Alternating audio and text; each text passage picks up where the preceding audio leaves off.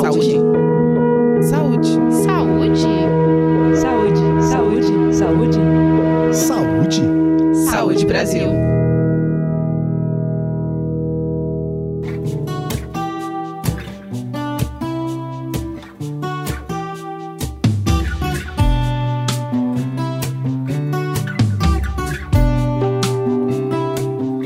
Desde o começo da pandemia, a gente tem lidado com um turbilhão de sensações. A chegada da Covid-19 impactou a vida das pessoas de muitas formas, especialmente em relação à saúde mental. Esse assunto, inclusive, ganhou ainda mais evidência nos últimos meses. Depressão, ansiedade, distúrbios alimentares e picos de estresse são algumas das manifestações sinalizadas. Frente a esse cenário, como diferenciar sintomas pontuais de comportamentos recorrentes? Para falar sobre isso, hoje a gente conversa com a Marisa Fortes, que é jornalista, neuropsicóloga e psicóloga clínica.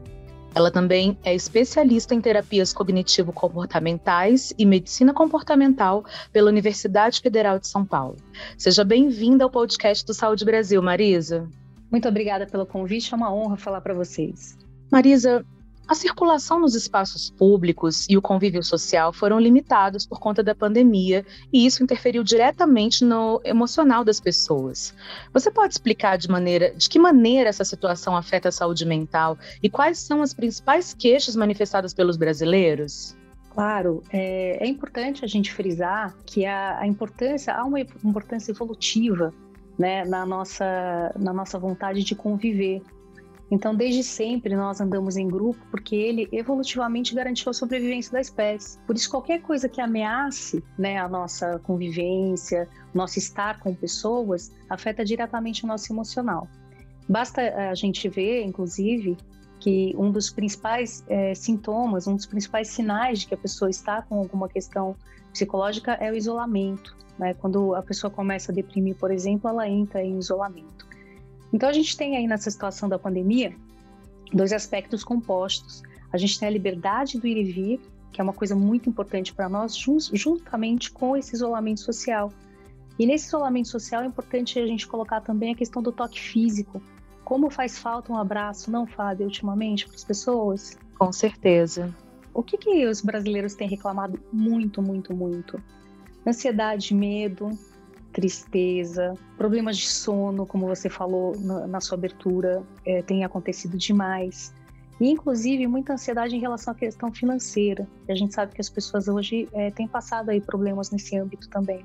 Sem dúvida. Marisa, você acha que é possível a gente falar numa epidemia paralela que está afetando a saúde mental das pessoas? Como que a gente pode lidar com a ansiedade e o medo diante de tudo isso que a gente está vivendo? Olha, sem dúvida é possível falar em uma epidemia paralela sim. E essa é uma conta que a gente vai pagar aí pelos próximos anos, né? Por isso a atenção, é, a atenção à saúde mental, aspectos emocionais né, das pessoas é uma coisa muito, muito, muito importante. É raro a gente encontrar alguém é, que não sentiu absolutamente nada em relação à situação, né? Pelo menos um pouco de estresse né, é, acontece. E, e, isso, assim, quando a gente se redepara com essa realidade, a gente percebe que a população ela precisou se, se adaptar para ressignificar suas relações, as dinâmicas sociais, afetivas, de trabalho. É, para lidar com a ansiedade e o medo diante de tudo isso, é, é importante também a gente entender um pouco a função do medo.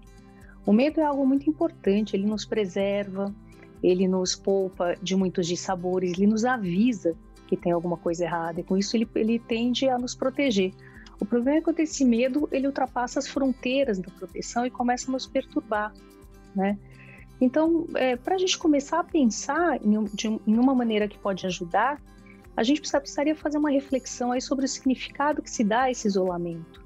Então, você pode ver a situação da privação da liberdade como um castigo, né? E olhar é, para isso dessa maneira, ou como a possibilidade de se reinventar, de fazer uma conexão diferente com as outras pessoas, outras formas de relação, né? E também pensar em um dia em cada vez é uma excelente ajuda, porque quando a gente foca no passado com mágoa, aquela coisa, ai, que saudade de sair, eu não posso mais sair, e no futuro com desesperança, tipo, isso nunca vai passar, a gente está dando uma carga emocional muito pesada para isso. E a gente faz uma liberação, inclusive, de neurotransmissores coerentes com isso. Neurotransmissores do estresse. Então, por exemplo, cortisol, né? A gente coloca aí no nosso organismo uma espécie de veneno em forma de pensamentos, porque ele traz é, emoções violentas, emoções que podem realmente nos fazer passar mal, né? emocional e psicologicamente. É possível que uma pessoa apresente alguns sintomas pontuais de, de ansiedade, mas nem por isso isso configura um diagnóstico de transtorno. Como que a gente pode diferenciar e cuidar tanto dessas manifestações pontuais, como de, com um transtorno que é diagnosticado? Bom, o transtorno ele é um conjunto de sintomas que vão persistindo ao longo do tempo. Né? Ele tem causas diversas, ele pode ser baseado em traumas ao longo da vida, alguma predisposição genética, uso de substâncias, doenças associadas, estresse. E muitas vezes o transtorno ele se torna incapacitante. Ele é uma condição diferente dos sintomas pontuais que são explicados por uma situação adversa. Então, é, é, importante frisar que cuidar dos sintomas quando eles surgem pode ajudar a evitar que um transtorno se estabeleça. No cenário que nós vivemos, é, tem uma maneira de pensar essa diferenciação que é um jeito muito simples. O quanto a sua vida está limitada né, com, o que você com o que você sente o quanto você deixou de fazer coisas que você é, gostava de fazer, e lógico, sempre tendo como recorte esse novo normal, entre aspas, que nós temos. Porque se a gente usar como parâmetro o contexto normal pré-pandemia, hoje todo mundo é doente. Né? Então, nesse panorama pós-pandemia, em que é natural uma certa limitação, a gente vai usar uma régua mais baixa para avaliar isso, né? porque tem um monte de coisas que realmente a gente não pode fazer. Então, o sinal que é hora de buscar ajuda é quando a pessoa deixa de fazer essas coisas importantes para sua rotina e encontra limitações que não são relacionadas à pandemia. Então, por exemplo, insônia, cansaço intenso, descontextualizado, perda ou ganha de peso acentuados no último ano e meio, por exemplo, é uma coisa para ficar de olho, desmotivação para as tarefas cotidianas, falta de, de, de vontade de trabalhar, por exemplo. E no contexto emocional, a gente tem choro, choro constante, tristeza persistente, alguns sintomas de pânico, ansiedade na maior parte do tempo, né, ao longo dos dias. Então, alguns sinais, mas veja, é possível fazer uma profilaxia disso, né? Então, se você tem alguns sinais de ansiedade, você consegue é, dar conta disso sem que isso se transforme necessariamente num transtorno. Não só ansiedade, como depressão também, enfim. Marisa, falando um pouco sobre as pessoas que já têm transtornos mentais diagnosticados. Por exemplo, quem tem transtorno obsessivo compulsivo, conhecido como TOC, pode ter os sintomas agravados? Será que você pode falar um pouco sobre o que pode acontecer com quem já tem esse e outros transtornos? Claro, na verdade, os estudos sobre toque COVID, especificamente, eles ainda são preliminares. Embora tenha sido possível documentar o aumento de casos de toque ou o aumento dos sintomas nas pandemias anteriores, como SARS, teve a influenza também, especialmente no período de 6 a 12 meses depois do, do que elas melhoraram, que elas terminaram essas pandemias. O que se observa bastante, sem dúvida, é que o sofrimento aumenta. Então, se já tinha uma preocupação a mais com saúde, integridade física e limpeza em função dos sintomas obsessivo-compulsivos, você imagina agora quando de fato isso encontra realmente uma correspondência com a realidade. Né? Então, o que vale pontuar é que muitas vezes essa pessoa ela vai ter a sensação de que agora todo mundo faz como eles. Então, isso acaba validando e legitimando esses sintomas. E aí é importante também a gente fazer uma diferenciação do que é toque e o que não é toque, porque cerca de 30% das pessoas elas têm sintomas ao longo da vida, mas isso acaba desaparecendo. E quando é toque? Quando causa prejuízo significativo. Então, por exemplo, a pessoa passa um longo tempo cumprindo rituais, ou fica paralisada pelos seus pensamentos, deixa de sair, de trabalhar, de estudar, de conviver. Ela sofre um autêntico sequestro da sua paz por compulsões e pensamentos perturbadores intensos. Então, é, vale é, lembrar que os sinais de toque eles podem piorar bastante porque essas crenças de contaminação iminente elas podem agravar significativamente e podem trazer problemas para o paciente e para angústia, para a família, porque o paciente ele fica angustiado, ele fica com desespero, né? E os familiares eles acabam é, validando isso, porque a gente tem um dado de realidade de que realmente a situação requer, né, uma limpeza maior. Então, o que pode acontecer com ele é muitos problemas dermatológicos, ele pode querer começar a comprar bastante é, material de álcool gel tudo, e deixar tudo estocado, né, com medo que acabe. Então, seria é bem importante um aporte maior né, de saúde mental, seja com o psiquiatra, seja com o psicólogo nesse momento. Tem também a questão do burnout, que é um, um outro transtorno que a gente percebe que tem aumentado acentuadamente. Né? No começo as pessoas achavam bárbaro as empresas fecharem escritório, aí ai que gostoso, trabalhar de casa e tudo. Só que com o tempo foi se percebendo que a gente tem uma perda da capacidade de conexão com os colegas, ansiedade, muito mais trabalho sem o tempo de deslocamento.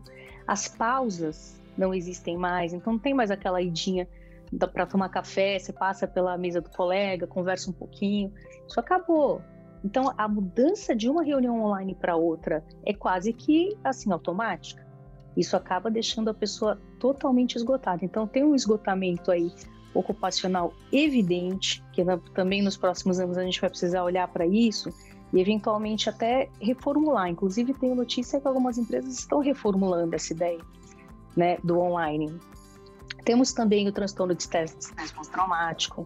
Né? Então, nosso estresse pós-traumático, ele, ele também é, ocorreu agora de uma maneira muito intensa, porque muita gente perdeu né, os seus familiares em situações muito traumáticas. Eles sozinhos, isolados, né, é, amigos, muitas pessoas têm essas histórias para contar, né? pessoas e também é, questões de conflitos familiares, gerando violência. As pessoas estão confinadas juntas, então os conflitos aumentam.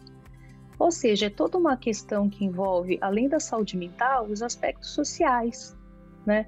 E finalmente, ansiedade e depressão. É, foi feito um estudo muito interessante pelo pessoal da Universidade Federal de Santa Maria, monitorando a evolução da sintomatologia é, pós-traumática e de depressão e ansiedade durante a pandemia. E eles notaram um aumento expressivo, sim, de ansiedade e depressão. Então a gente percebe que, como você disse anteriormente, essa epidemia paralela, ela existe.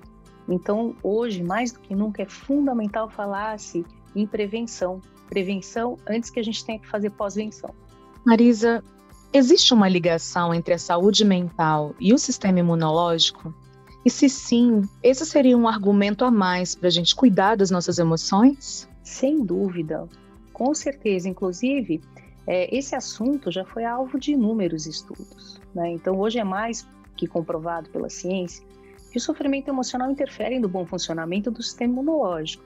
A associação entre as emoções e as doenças tem sido explicada nas últimas décadas porque nós, nós temos certas áreas da ciência que avançaram muito né, a biologia celular e molecular, a genética, as neurociências, também estudos de imagem cerebral. Então, esses avanços, eles revelam diversas conexões entre os sistemas neuroendócrino, neurológico e o sistema imunológico. Então, os estressores físicos e psicossociais, eles podem sim alterar a resposta imune através dessas conexões. A gente vai, pode ter problemas, afecções cutâneas, né, problemas de pele, problemas gástricos, isso sem falar nas dores, dores musculares, que é o mais cotidiano, o mais banal e que afeta milhões de pessoas. A ergonomia hoje ela é mais importante, é uma das mais importantes áreas, porque as pessoas de tanto se sentarem para fazer o online, além do cansaço digital evidente, o corpo também tem sofrido bastante.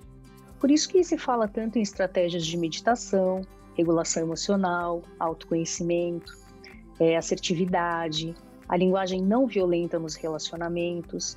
Então, como você bem disse, o cuidado com as emoções é um ponto fundamental de manutenção do bem-estar de uma maneira geral. Nós sabemos que a saúde, ela é muito mais do que a ausência de doenças, uma situação de bem-estar orgânico, mental, social e até mesmo espiritual. A dimensão da fé, para além de crenças ou do formato religioso, ela também é muito importante para a saúde. Não é à toa que a definição do humano para a Organização Mundial da Saúde é que nós somos seres biopsicossócio-espirituais, ou seja, em nossas múltiplas dimensões, nós funcionamos a partir desse olhar, esse olhar plural para as nossas necessidades. Diante de sintomas de ansiedade, depressão, além da busca de uma ajuda profissional, tem algumas ações no cotidiano que podem ajudar a manter o equilíbrio e o bem-estar nesse período de pandemia? Você já falou de algumas coisas, mas acho que poderia trazer mais inspiração aqui para os nossos ouvintes.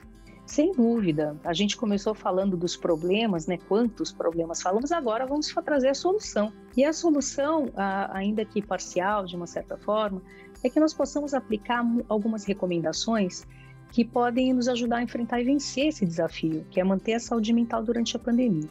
A primeira grande ideia é viver um dia após o outro, colocar o foco no momento presente, como eu já disse antes. Mas mais do que isso, é, pesquisas apontam a importância de se estabelecer boas práticas, né? Então eu tenho assim oito atitudes que podem, sete atitudes que podem ajudar bastante e antes algumas é, algumas assim mais práticas, né? Então por exemplo, exercício físico para manutenção da saúde do cérebro é fundamental. É ele que faz girar um monte de neurotransmissores do bem que são super importantes. Se conectar com a natureza, ter mais plantas em casa, sabe, adquirir novos hobbies, quem sabe consumir mais arte e cultura, ainda que virtualmente. É, cuidar, uma coisa muito importante. Agora as pessoas elas são obrigadas a ficar em casa ou ficar em espaços confinados. Então, cuide bem do seu espaço. Olhe a sua volta, veja o que te agrada, troca a cor de uma parede, sabe? É, cuida desse ambiente que você vive, porque o olhar ele, ele é muito importante, né? E, e isso vai ajudar muito você a se sentir bem onde você está. Uma coisa também muito importante é separar os espaços de trabalho dos de descanso, limitar o uso de redes sociais. Eu sei que é super legal entrar nessas redes sociais e ficar acompanhando né, as coisas, mas isso, dependendo da medida que você usa, acaba te trazendo uma realidade que não é não é o mundo real, com perdão daí da redundância. Não é o mundo real por quê? Porque as coisas não são tão perfeitas assim, mas o cérebro fica querendo essa perfeição. Então, se você puder limitar esse uso, é muito bom. E dedicar de 30 minutos a uma hora por dia para alguma ação de autocuidado. O que é autocuidado? Um banho gostoso, sabe, massagear os seus próprios pés, escolher um filme que faz tempo que você quer ver e você não consegue, né, e assistir esse filme com calma, com tranquilidade.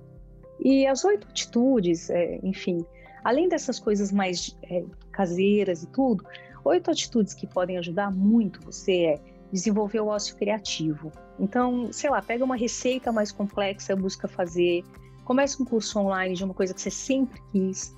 É, eu, por exemplo, comecei um curso de canto online e estou super feliz, é meu momento de prazer.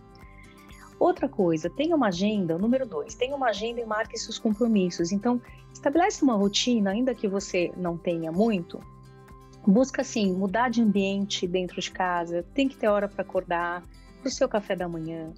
Aí vai pro quarto para fazer alguma coisa, sabe tentar mudar esse cenário para não ficar tudo a mesma coisa, isso é uma coisa que ajuda bastante. O autoacolhimento é uma prática que também pode ajudar. Por quê? No começo a gente falava, vai, se relaciona online, vai lá, é, fala com a sua mãe, com seus parentes. Só que as pessoas estão profundamente cansadas da tela. Então isso ainda ajuda sim, mas em doses menores, porque na verdade as pessoas acham que não, não tem mais tanta motivação assim para fazer mais uma coisa né, online. Então, de repente, se você puder, é, se você puder, sei lá, estar com você, né? Essa sensação de vazio, abandono e rejeição, que é estar longe das pessoas, ela nos deixa num estado de isolamento. Mas a gente pode aprender a curtir a nossa própria companhia. Então, esse autoacolhimento, essa vontade de estar com você e ser gentil com você pode ajudar bastante também. Um outro aspecto é o consumo consciente de informação. Olha só, né? É ficar só, lógico, você não vai ser um alienado, mas veja bem o quanto de informação você pega por dia, né? Tem pessoas que estão ligadas minuto a minuto no número de mortos, que, que aumenta, né, e tal. Então, esse tipo de informação a gente precisa cuidar, né? O quanto você aguenta por dia, né? O, o, do que se trata isso? Da gente se manter informado ou da gente ficar se massacrando com um monte de, de, de conteúdos que não vão ajudar? E aí, praticar o otimismo, né? Então, a gente consegue enxergar os mais variados lados de uma questão. Isso é muito importante, porque um dos maiores patrimônios da saúde psicológica hoje é a flexibilidade mental possibilidade de você olhar para vários assuntos de um jeito diferente, sabe, buscando buscando olhar o lado positivo das coisas. Por mais bobinho que isso pareça, isso é sinônimo de saúde mental, porque o que a gente pensa, a gente sente, né? E se a gente, dependendo do óculos que a gente põe para olhar essas informações ambientais, a gente vai acabar se fazendo mal, né? E trazendo para você uma, sei lá, uma falta de perspectiva, né, para o futuro e para as coisas. Uma ideia boa, também para encerrar, é você vestir a identidade de sobrevivente. Então, nas adversidades, diante da tentação da gente se vitimizar, muitas pessoas conseguem entrar em contato com a sua porção sobrevivente, descobrindo uma resiliência que elas nem sabiam que tinham. Então, para isso, você pode se conectar com esse guerreiro dentro de você, refletir sobre as suas potencialidades, trazer situações em que você tenha no passado superado desafios. Esse passeio pelas suas memórias de vitórias, ele é uma boa âncora para o cérebro comprovar que você pode sim enfrentar momentos difíceis. E, por que não, se sair bem deles. Que conversa inspiradora a gente teve hoje. Tenho certeza que vai ajudar muita gente. Muito obrigada por compartilhar todo esse conhecimento com a gente. Hoje a gente conversou com a Marisa Fortes, que é jornalista, neuropsicóloga, psicóloga e especialista em terapias cognitivo-comportamentais e medicina comportamental pela Universidade Federal de São Paulo. Marisa, você gostaria de deixar uma mensagem final para os nossos ouvintes? Claro, com certeza. Eu quero agradecer muito a oportunidade. Assim, como inspiração, né? Eu gosto muito dessa palavra. Sabe que a diversidade ela pode nos ensinar tesouros, né? E, e esses tesouros são a gente saber se relacionar com as pessoas. Né? Então, praticar ações como a gente ser mais doce e cuidadoso com as palavras, aprender a abraçar com o olhar, já que não dá fisicamente prestar atenção nas, nas expressões faciais de, do seu interlocutor, ou seja, estar presente ali por inteiro, com todo o seu ser. Então, isso é atenção plena. E hoje é uma das estratégias mais eficazes no combate de qualquer afecção mental. Então, busca aí alguma informação sobre atenção plena na internet, tem bastante coisa sobre isso. Ela realmente é uma arma secreta contra esses tempos difíceis que a gente está passando. Desejo paz e bem para todos vocês e que fiquemos bem. E você que nos ouve, lembre-se: uma vida saudável completa também inclui o cuidado com a saúde mental.